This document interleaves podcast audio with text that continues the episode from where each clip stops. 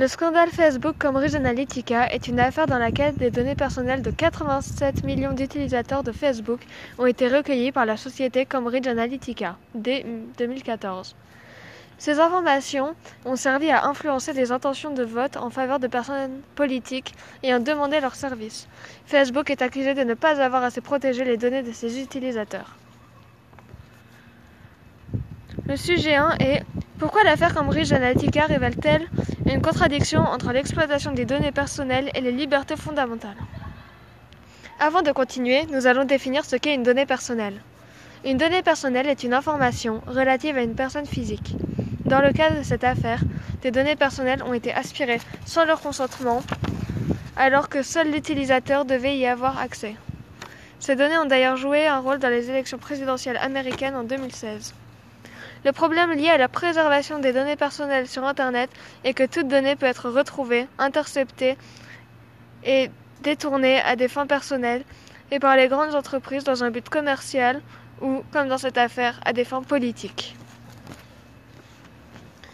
Dans cette deuxième partie, nous allons parler du, RGPD et de son rapport avec le problème posé. Le RGPD, Règlement général sur la protection des données, numéro 2016-679, est un règlement de l'Union européenne qui constitue le texte de référence en matière des protections des données à caractère personnel. Il renforce et unifie la protection des données pour ses habitants. Ce règlement est applicable à tous les pays de l'Union européenne depuis le 25 mai 2018. Dans une affaire comme celle de Cambridge Analytica, le RGPD sera à l'avenir utile pour protéger les données des citoyens européens qui pourraient être, détour être détournées à leur insu. Le RGPD clarifie aussi plusieurs points importants.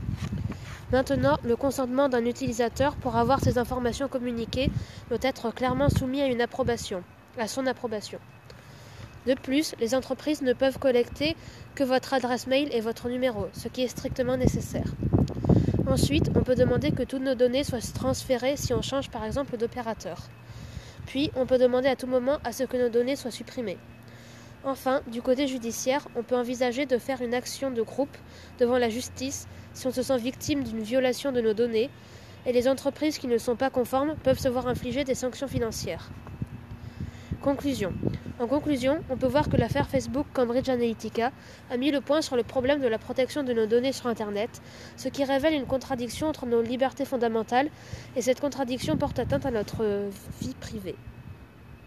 Axel Chartrier, Romane Hérol Charpentier, seconde 3.